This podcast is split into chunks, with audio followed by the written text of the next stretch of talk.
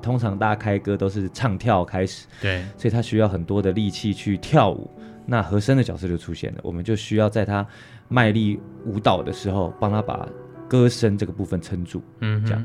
然后当他在慢歌的时候，我们就帮他把这种情绪起伏的感觉撑住，因为他可能一整场唱下来，对，他到慢歌他自己也有点难驾驭他的呼吸什么的。对，那那和声的存在就可以帮他垫一个安全的声音在后面。那其实无论是在声音上，还是在歌手的心理上，都会有非常大的帮助。欢迎光临。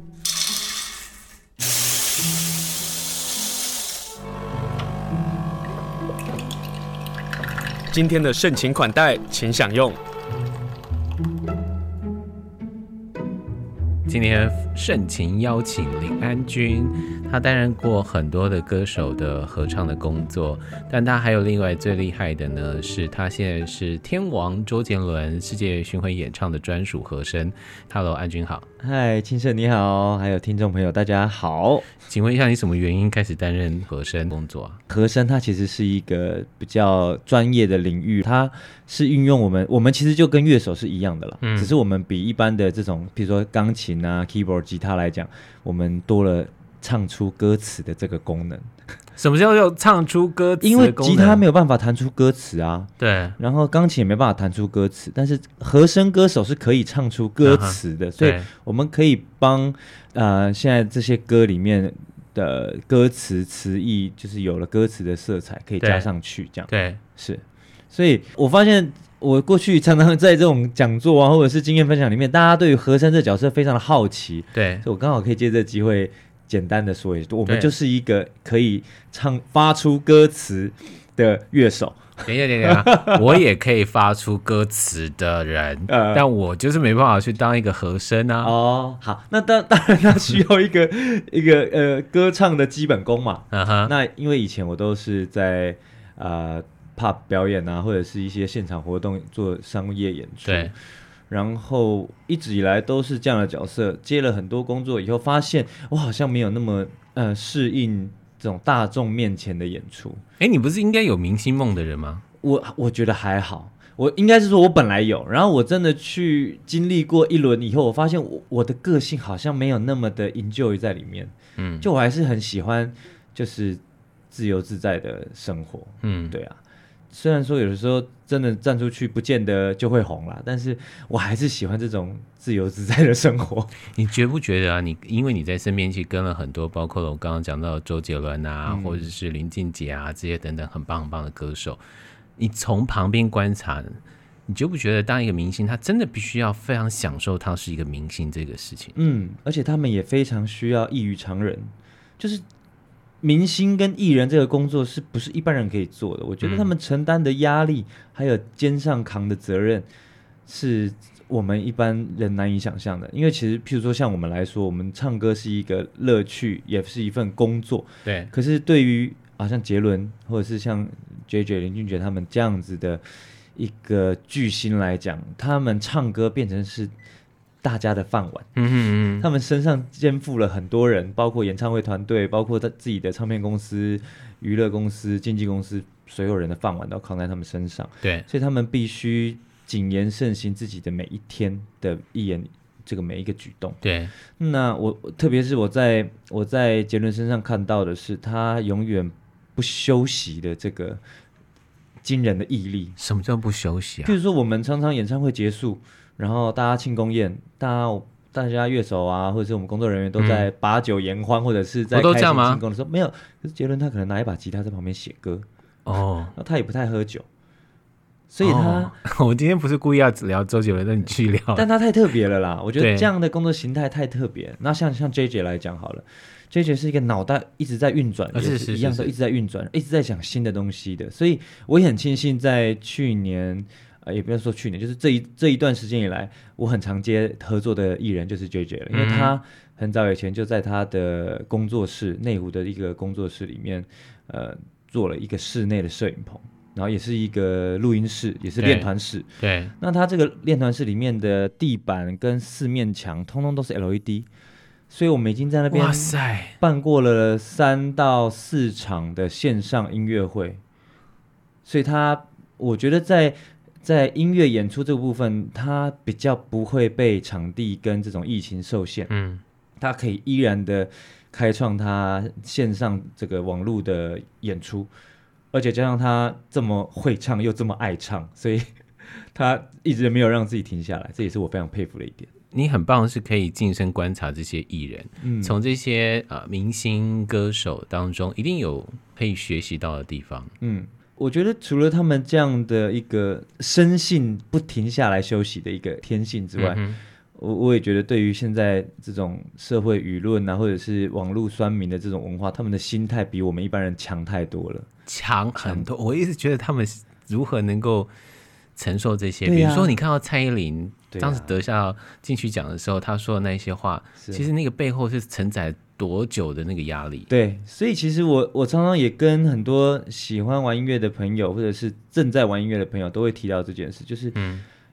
我记得我年轻的时候，也会用这种单纯音乐的角度来看待艺人，所以所以我觉得他这个歌啊好像还好啊，我也觉得还好，为什么他可以这么红，嗯或者是诶，为什么他有这么多舞台？可是真的走进这一土以后，发现哇塞，他们真是了不起。嗯，啊、譬如说像像很多歌手，我们啊我们都只是专心的唱歌或专心的弹奏乐器，可是对很多艺人来说，他们还要跳舞，还要走位，还要设定服装，还有时间压力，然后最后还要扛票房压力，还要扛譬如说这一场的演出，他可能只有一周的时间准备。然后唱片公司或经纪公司可能还有很多另外额外的要求，或者是主办单位的要求，他们必须得在演出前把这些要求通通做到位。嗯，这样，然后能够在演出的当天又能够呃，最好是以满分的状态之下都完美的呈现，这对我们一般只是单纯做音乐的人来说，实在是太困难的一件事。嗯对啊，作为一个和声，我们回到那个问题上啊，除了我们说你们要演绎这些歌词，对，然后要有一些歌唱的技巧。然后作为一个和声，其实不会只有一个你男生啊，你知道不吗会，大概会有两个男生，对不对？可是我我觉得这个也跟环境有关啦，就是我也曾经唱过只有一位和声的演出，我记得那是小雨宋念宇。哦，他很棒，很棒，当时很在棒的呃某创一作人个打歌期，他出了一张对专辑叫对《再一次》吧，那一次好像有入围金曲奖。嗯对，然后那一次我们就做了很多北中南的小型的巡演，那就只带一位和声这样嗯做所谓的 unplug 就不插电的概念。是对，但大的我也有合作过到四位和声，所以其实和声它是一个群体的乐器，只是我们用不同的声音来呈现。那譬如说像吉他，一把吉他它可能我们用手去按，可以按出三个甚六条弦就有六个声音，刷一次有六个声音。钢琴的话，我们十十根手指头全部下去按。再把小脚趾头也拿出来用的话，可以弹出很多声音。 可是歌手基本上没有办法，所以我们一定是以这个团体作战为主。嗯，当然，环境的考量，有时候一位，有时候两位，有时候三位，对，对，那完全就是让音乐呈现的画面感不同。然后，譬譬如说，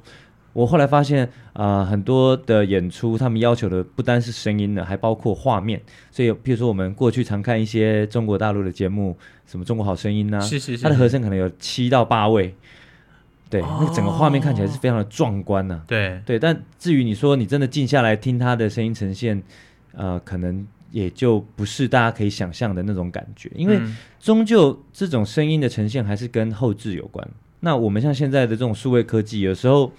可能预算的不足，所以它和声可能也发两位。可是，但某些歌它需要合唱团的声音衬在哦底对嗯下，所以就会用这种所谓的 programmer，就是用电脑的方式去做一叠个叠这样。嗯但现场声音，因为毕竟有真人在唱，所以它还是会有一个灵活度。对，然后加上画面，呀啊，画面上有看到，诶，真的有两位和声啊，不管是帅的还是美的，或者是诶怎么样的， 对，他就是一个活生生的人在那边唱歌，嗯所以还是有一定的魅力在。而且我我觉得唱和声以来，我发现我们这个角色呃是很重要的，就是因为一个歌手在一场演唱会，他可能有二十五首歌以上，少的话可能二十首，大的话可能三十首都有可能。所以你们要撑起，万一主唱歌手忘词的话怎么办吗？这些之类的，甚至是说我们要，我们等于是帮忙主唱分担体力的一个角色。哦，是是是是，我常常看对这种大型演唱会都会发现，对，，因为你说真的，一个人，我们不要说艺人，我们说一般人就好，你要一口气唱完五首歌，嗯，这个真的太难了。对，对，那何况演唱会这种一次可能要两个半小时到三个小时呃还有跳，跳舞、好换装、走对位，对然后还要记歌词，或者是看各种的提示，或者是吊钢丝飞到天上去的。对对，所以他必须要有效的分配他每一首歌，包括在排歌的过程里面，嗯比如说这个歌单长这个样子，那前面可能是通常大家开歌都是唱跳开始，对所以他需要很多的力气去跳舞。那和声的角色就出现了，我们就需要在他卖力舞蹈的时候，帮他把歌声这个部分撑住。嗯哼，这样然后当他在慢歌的时候，我们就帮他把这种情绪起伏的感觉撑住，因为他可能一整场唱下来，对他到慢歌他自己也有点难驾驭他的呼吸什么的。对和声的存在就可以帮他垫一个安全的声音在后面。那其实无论是在声音上，还是在歌手的心理上，都会有非常大的帮助。嗯对，就是其实就像我们今天随便找一个人来说，好，我们来办一个独唱会好了。你一个人唱，跟你背后有三个人帮你唱，你的心理的压力会减轻非常多。对，嗯但前提是那三个人不能一直抢着跟你要麦克 风， 所以和声的心态是很重要的。你觉得当一个和声啊，最大的乐趣是什么？对我来说啦，我我是一个很享受舞台的人，嗯然后却不是很享受目光的人，嗯，所以和声这个这个角色对我来讲就是一个如鱼得水的工作。就那个位置对你来讲是对很好的位置我，可以在台上跟着十十几万人这样对一起大声的开口唱我自己想唱喜欢的音乐，然后这个离开舞台之后，我就是一个就是再平凡不过的路人甲，这样嗯哼我觉嗯得这个感觉我很喜欢。但有些唱和声的人，终究还有一个舞台梦或是明星梦。嗯，其实这个真的蛮蛮两难的啦对。就像我前阵子读的一本书，他一直跟我讲说，它里面就强调说。低调跟品牌这件事是互相排斥的，我自己最近也一直在思考这件事情，包括疫情之下，我们现在开始得经营自己了嘛？对啊，对呀、对啊，所以我我好像很难再像以前这样这么低调的过好自己的生活。对，所以今天请黎安君来上节目，让大家能够听到他。那如果大家有一些商演的话，可以跟黎安君来联络。但是安君，我要问一个事情 啊是，你如何去克服紧张啊？因为在台北啊，我们看那个演唱会看得很开心，是也不过就是一万五千人。嗯然后好了，那高雄的大巨蛋啊，五六万人这样。嗯可是在中国大陆，哎、那十几万呢、是是是，蛮光是他们蛮惊人的回音那个尖叫声到舞台，我觉得都是一个非常震慑人心，那个紧张就会这样嗯但冒出来了。但我相信，我觉得我们像像我啦，我我我讲还是以我自己来说好了，啊因为其实人真的百百 种啦，我也看过很多真的很紧张的人，但我不知道为什么哎、我是人越少越紧张。譬如说你现你在看，那我刚刚说啊，请大家来找你商演，那不是接下来就会很紧张了吗？就是你要开始唱人越少越紧张的意思是说，譬如说今天只有你一个啊，或哦，者是两三个好，突然间三五个好友盯着我说：“安俊，你唱一下歌来听一下。”这样，或者是“安俊，你唱什么歌？”我那时候会很不自在。嗯，可是如果当我知道底下是一票人就是来看演出，我觉得我的心态是这样：当底下这些人是专心的来看你的演出的时候，我反而不会紧张，因为嗯我会觉得你们就是来看这场秀的，而我对就是这场秀的一份子，所以我理应就是尽全力的发挥，呃，我该做好的东西。所以以这个心态为一个基本的情况之下，我其实不太会紧张、欸，嗯，而且我从小就这样了。譬如说我在好好唱哦歌唱比赛的时候，我记得我国中哎、高中在参加歌唱比赛的时候，我都是上台前一刻在紧张，嗯，就是面对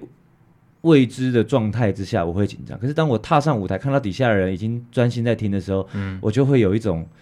反正伸头是一刀， 缩头是一刀，我不如就对，就是大胆的往前对，做自己该做的事情。嗯，而且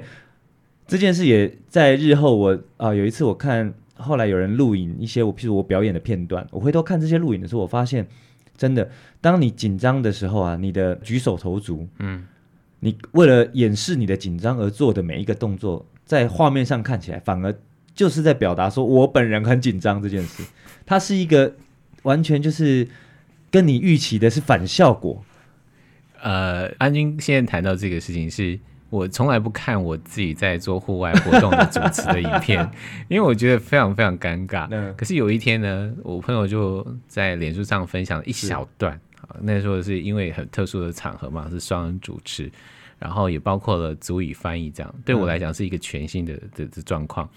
那我看那影片，我发现我有紧张的小动作，然后我觉得啊，真的对很不堪。对，可是你看，你就会发现啊，原来我紧张会这么做，对然后这么做反而看起来就是更紧张。对对啊，然后我就会告诉我说：“好，我知道我这有这个毛病了，但我还是不愿意回头看我自己在做户外主持上的问题，因为在录音室那很简单嘛，就在小小录音室就我一个跟一个麦克风，理解就这么讲话而理已解，也没有什么紧张不紧张的这个对问题。可是当他户外的时候，要面对一堆人的时候，就是另外一件事情。安君前阵子啊，出了数位两首的单曲。”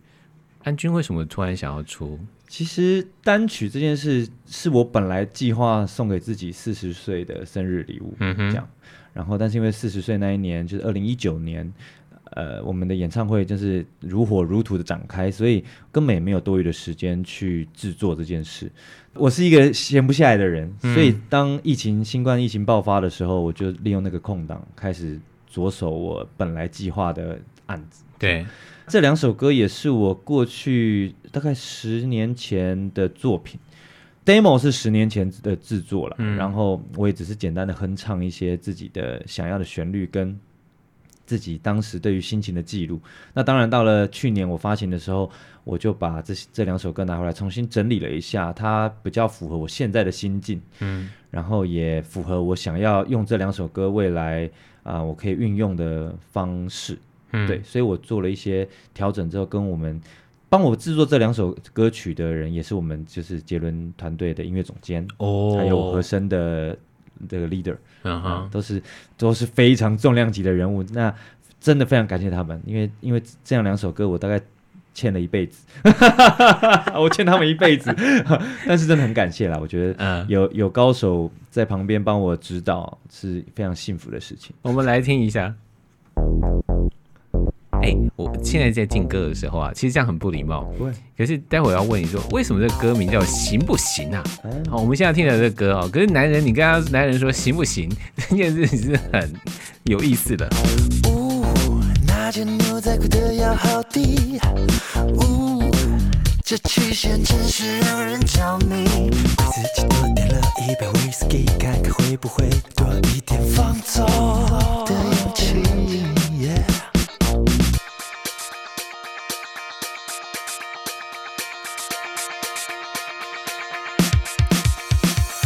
嘿，对面大爷没在望着你，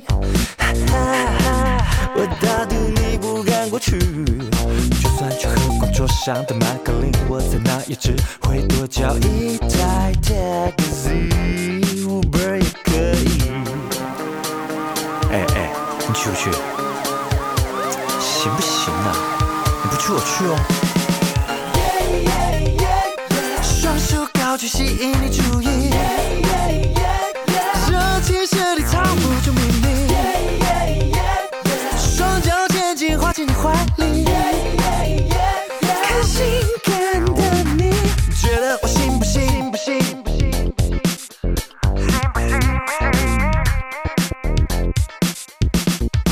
耶，感觉有股电力向我来袭，呜，想单纯听点音乐都不行。舞池里给我放电的你，今晚准备要改口叫我一声，oh Honey or Oh Baby，Baby，双手高举吸引你注意，这其实你藏不住秘密，双脚前进滑进你怀里。开心感的你，这个非常 sexy 的歌曲，歌名叫做《行不行》。 Yeah 那演唱的人就是李安君。我自己都忍不住跳起来了。如果有人找你去唱，嗯，你会去唱吗？除了有啊有人刚找刚我结唱啊束你三月二十七号那个生日 party，这样对啊我有啊，我其实一直都有在接商演啊，嗯就是我应该是说，我其实本质上来讲还是喜欢，就是到处走走唱唱的。对我喜欢旅行，对，所以对我来讲，商演是一个让我兼具旅行又可以又可以表现的方式，嗯哼所以我一直都很喜欢。那其实我在做行不行的时候，我做这两首歌，我另外一首慢歌，我就是一块一慢嘛。对，其实我一来是送给四十岁的生日礼物，也是想要做一个我四十年来的一个一个能力的总结，因嗯为这两首歌从从形象、封面、拍照、摄影、编写文案、写包括歌曲，然后到发行，所有都是我自己一手包办，我觉得你真的很强我哎、就是一个因为自虐我们现在听到的是比较动感快感的歌 嘛。对。另外一首歌《你想什么我都懂》，它是一个非常抒情的一首歌曲。 那这就是在创作上有一个嗯层次，或者是你希望呈现出更不一样的李对安君。因为因为基本上都是有快乐跟悲伤的两种最最好让人家入门的两种情绪，那我就嗯从这两种情绪下去做，嗯然后加上我，毕竟我是一个从从商演出来的的人，所以包括对行不行，我写的都是我以前在夜生活里面观察到的的男性心理学。 如何开始创作歌曲啊？呃，我我觉得这这一题非常的非常的难回答。像我的话，就是词曲同时凭空想象出来，对，然后先有词还是先有曲？这这同时，真的假的？它是以同时，可是它花很长的时间。我可能今天想到了耶耶耶耶耶，然后下一段就不知道什么时候 了，然后忽然间可能洗个澡之后或者浮是现上个后面厕的所了，对嗯。然后可能又想到别首歌，我就会用很多的录音的方式去拼凑这些区块，嗯然后差不多觉得，哎，好像我好像差不多把副歌唱完了，或差不多把主歌唱完了，我就会把这些这些录音档拿出来拼凑一下，对，然后再再好好的完整的把它录一个版本，这样嗯录、一个也是用手机录的这样，嗯然，后再来听有没有什么问题。所以大部分都是靠想象力啦，我觉得。对啊、嗯我觉得和声这工作也有让我在和弦的部分有了更多想象力。哦，你是说在歌曲的建构上是对更完整的？对对对，因为你会发现说，哦，因为你听很多流行音乐，然后了解很多流行音乐的架构之后，你会发现、对哦、原来可以，你不知不觉脑袋就会多了很多的选择。嗯哼，啊，在唱这个旋律的时候，你就多了很多选择。嗯这样，那我们就可以选择出我喜欢的，然后再把我想要对应的歌词放上去，嗯，这样。你刚才说出这两个单曲，数位单曲是想给自己四十岁的生日礼物。对过了四十，你觉得还有什么没有突破的事吗？我还是会想要就是继续唱嘛，然后越唱越好嘛，嗯，我都会回到最根本，就是我希望我的唱歌功力越来越越来越好，这是很很单纯，但但单纯的天这个哪！念大头家刚刚有没有听那个行不行？他那个真假音的转 换，他还说他希望能够唱得更好。我们现在拿着麦克风，都真不好意思说话别了不。要这样，不要这样子，因为因为像唱歌，像一开始我记得你有提到说啊，嗯我唱歌是不是声线像杰伦或者是什么？嗯他他其实是一个和声角色，其实需要很多的能力在于揣摩主唱，因为我也唱过张韶涵的、啊，，对 所以我也可以像张韶涵的意思。啊当然不是啦。对啊，哎，这有意思哎。对，啊我有唱过女生的，我也唱过男生所的。以你们是一个变色龙的，我们可以这么工作说，就是你无论也许声线天生声线不一样，但是可以对在咬字跟换气、呼吸这个地方追求到跟主唱一致，所以这样子在和声的时候就会变得很和谐。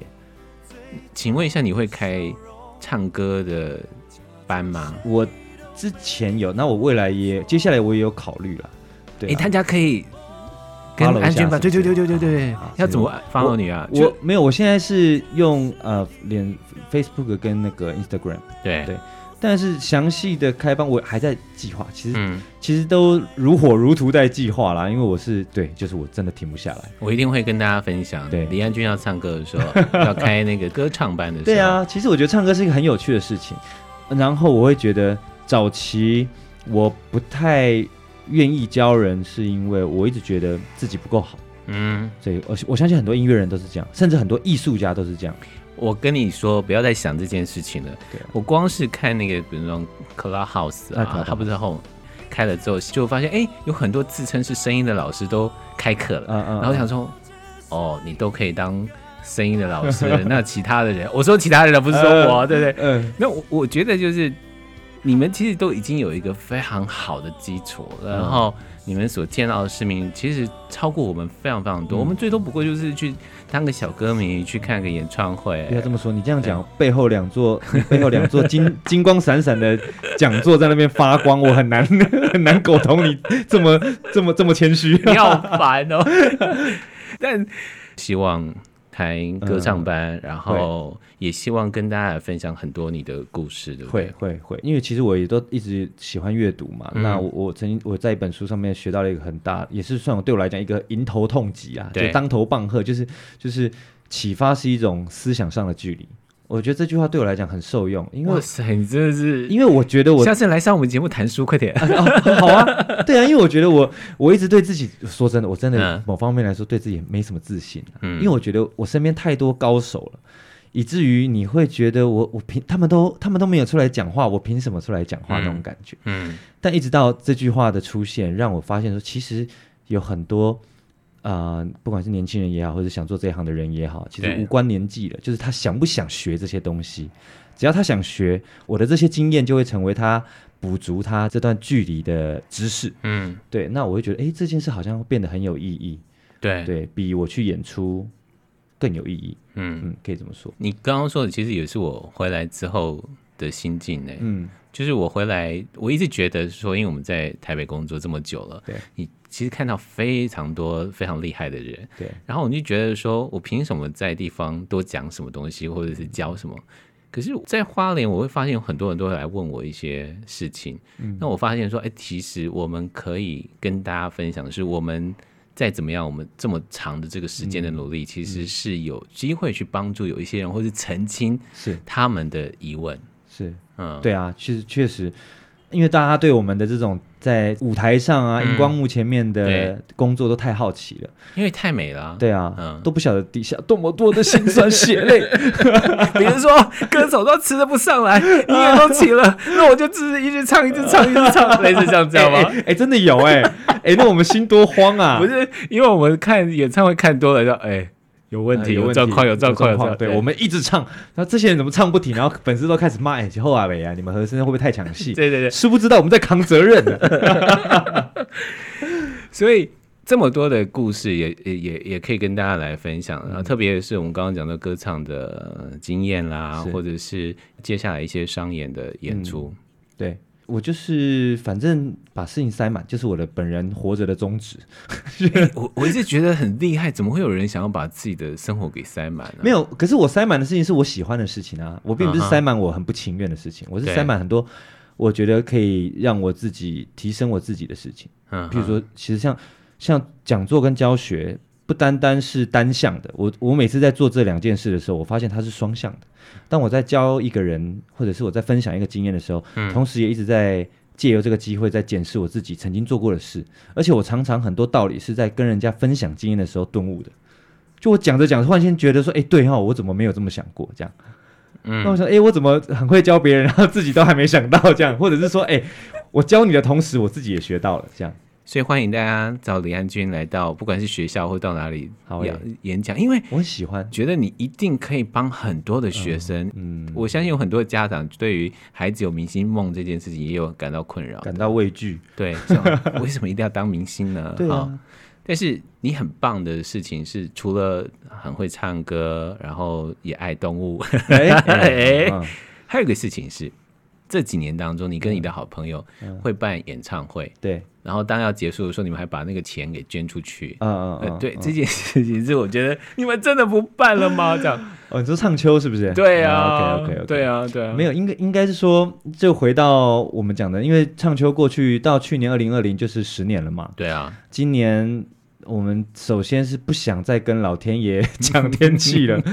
对啊，我觉得唱秋，因为当时选在秋天，我们就要一路从秋天出发，要在在秋天完成。那秋天是一个 台湾台风非常多的季节，所以常常都是遇到下雨天或台风天延期。我觉得这件事让我们太困扰了啦。然后我们也。呃，而且一直以来来被我们邀请来演出的都是我们音乐圈的好朋友，然后对大家也都是不计酬劳，嗯，不辞老远的来到花莲来演出。那遇到台风天，像像去年的啊，谷谷吕吕思伟，还啊有那个像亚维李亚维的烟雾弹，还有那个我们那个刘涵大提琴的嗯叫做影分子，这么好的乐团来就下雨天，我都觉得好可惜，他们。特地从台北赶下来，然后来支持我们的活动，就遇到下雨天，小猫剩两三只对在现场，我觉得好可惜哦。然后，然后我忽然间今年的这个灵机一动，也不是今年，就是我开始发现说，嗯，其实我们是该把唱球这个活动从这种烟火式的演出，就一年放一次嗯就没了，好像也可以转成教育的方式来做。所以我试着试着想要跟大家再讨论，就是转型这部分。我也许我们今年开始会做很多讲座的部分，嗯，这些厉害的乐手老师们或者是艺人朋友们，我们一样都可以请来，对。但我们可以请他们来室内。哎、你知道有一种叫做说唱，因为我的朋友啊，我不知道你认不认识，他是袁永信，他算是我们广播的先进。嗯，他们会进校园当中做一件事情，就是邀歌手来，对然后边说边唱。这里头当然包括了音乐的认识，对乐理的认识，包括了故事、音乐的故事这些等等的。我我觉得这些事情都可以让孩子知道，或者让呃老师们、家长们知道。流行歌曲它不是唱唱就过了，它其实有很多的创作的过程跟很精彩的，包括你的你就像是你做一个和声，你和声分几步，然后你的整个的编曲形式，你自己也是作为一个已经呃出片的歌手了。我我觉得那些很细致的东西是你们专业才会听到的，透过你们我们才会听到的事情。是没错，所以我也开始觉得这样比较有意义。嗯对，因为娱乐这件事，如果可以跟教育开始有了一个连结之后，嗯我相信再加上启发性的话，我们唱秋整件事情十年之后的蜕变会变得更有意义。那对于未来的我们花莲，人家对花莲人来讲，还是觉得我们是偏乡嘛，对嗯，不对？所以确实在很多资源上跟北部是没得比的。但是如果我们可以把这些厉害的人邀请回来，一年可能讲个三次，嗯哦，我们也不会拘泥于一定要秋天了，因为它是讲座了，所以也许春夏秋冬都可以各来一场之类的。对，那我们邀请不同的人，不同厉害的大师，然后我们也我们主办方这边也相对的轻松，我们不用一次一天，譬如说两天搞五个乐团、十个乐团，我只要一次，我只要对一个一组演出团体或对一个讲师，对，我一切都变得很单纯，但是这件事在呃唱秋的这个品牌之下，也嗯许它就变得更加有意义，而且更能够延续，好像是一个很不错的选择。对、嗯，突然觉得文化局可以来想想。对呀， 对呀，所以我觉得呃，加上我们邀请的人一定都是线上的嘛，譬如说像我自己，我自己在外面讲过的课，我自己可以在唱秋重新再再讲一次，因嗯为其实一场讲座，我可能只是到某个学校面对那五十一百个人。四百个人，但如果我可以变成一个常态性的，对，那还蛮有趣的啊。我觉得面嗯你有没有碰过很难的问题？你知道，我就到学校演讲啊，在 Q&A 时间没有人发问，我我觉得我就是一个所谓事先工作做得很好的人，就是我从来不相信这他们点是我会很在佩服你的地方。我从来不相信他们会在 Q&A 的时间问问题。 根据我进入学员学校讲座，有从学生开始到、嗯哼到出社 会，没有一个学生会在 Q&A 的时候发问问题。 Q&A 真的是一个很讨厌的事情。其实我在觉很麻烦我的事没有，情我一直觉得其实 Q&A 这东西是从国外引进来，对，那呃，我觉得以国外的教育系统来说，大家很踊跃，因为大家是真的想知道才来参加。可是当我们进到一般的大专院校的时候，其实有有些活动是学校规定的，你们不得不来。嗯，对，所以其实那个出发点不太一样。还有一个部分可能跟台湾的教育的关系。对啦，儒对对，我们儒家思想，其实我可以预料到大家想问什么问题啦嗯因为其实音乐音乐这档事，就是大家都是一定充满了期待，还有充满对现实的残酷，就是他平常怎么被打击的这样。嗯他抱着明星梦，然后平常怎么被打击的，其实我们都可以预料得到。所以我大概有一百个问题， 一百个常见的问题解答这哼，真样的。假的？，对，所以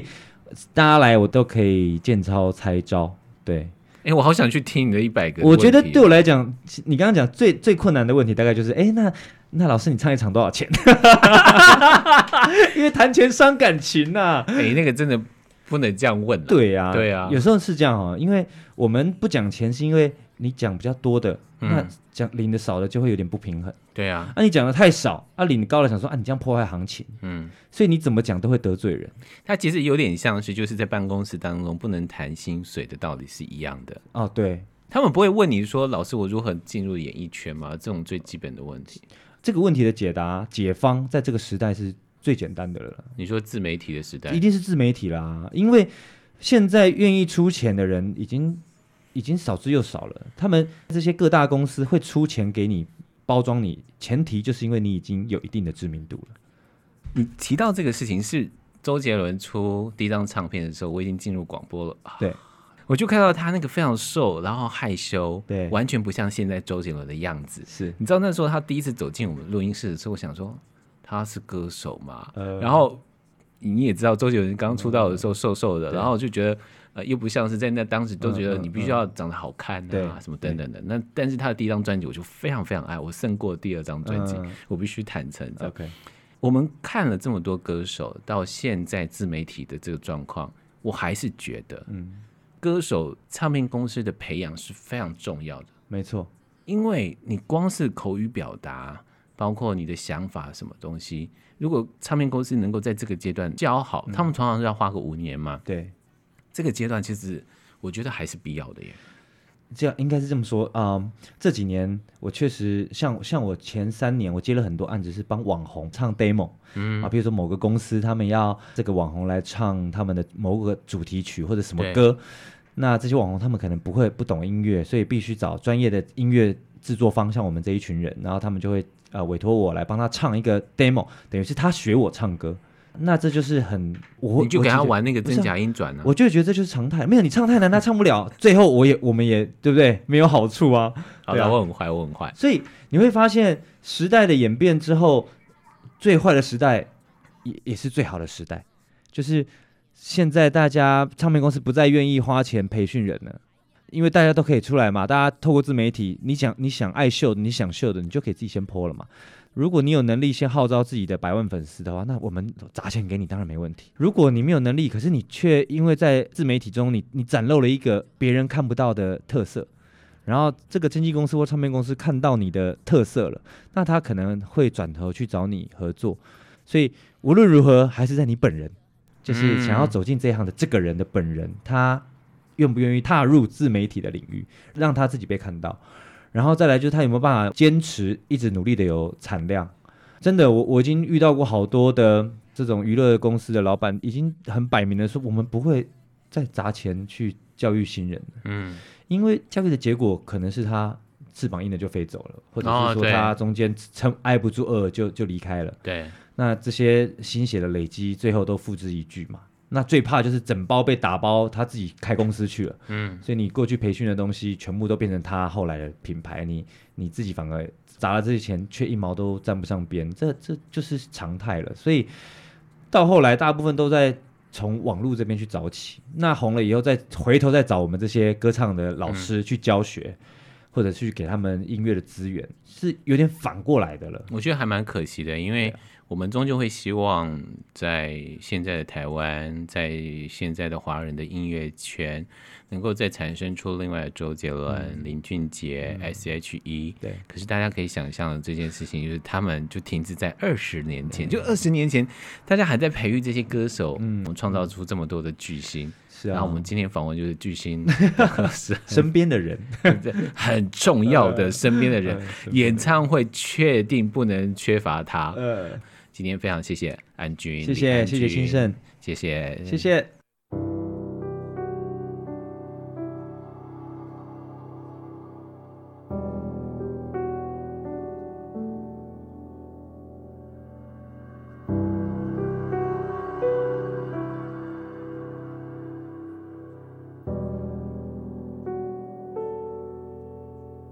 半空的角落，尘埃缓慢地透过光线入座，一个人自由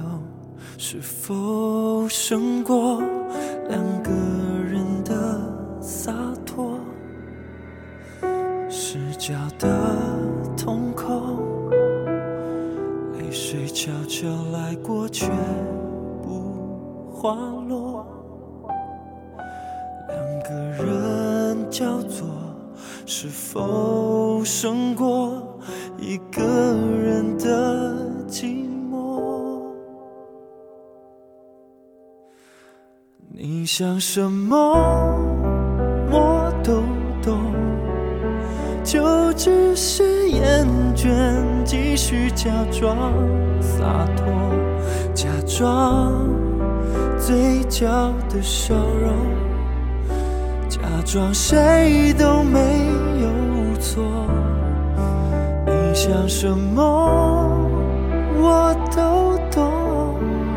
就只是遗憾，我给不了所有。也许还能再有梦，也许也没有如果。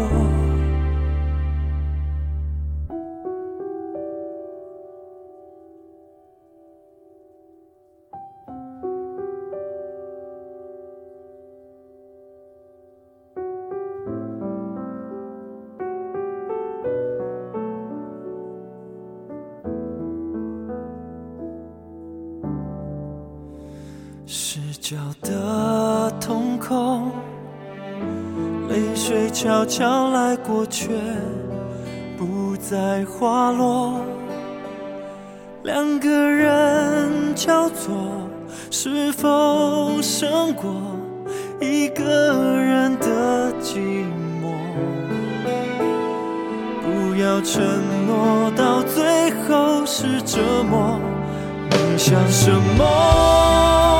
我都懂，就只是厌倦，继续假装洒脱，假装嘴角的笑容，假装谁都没有错。你想什么？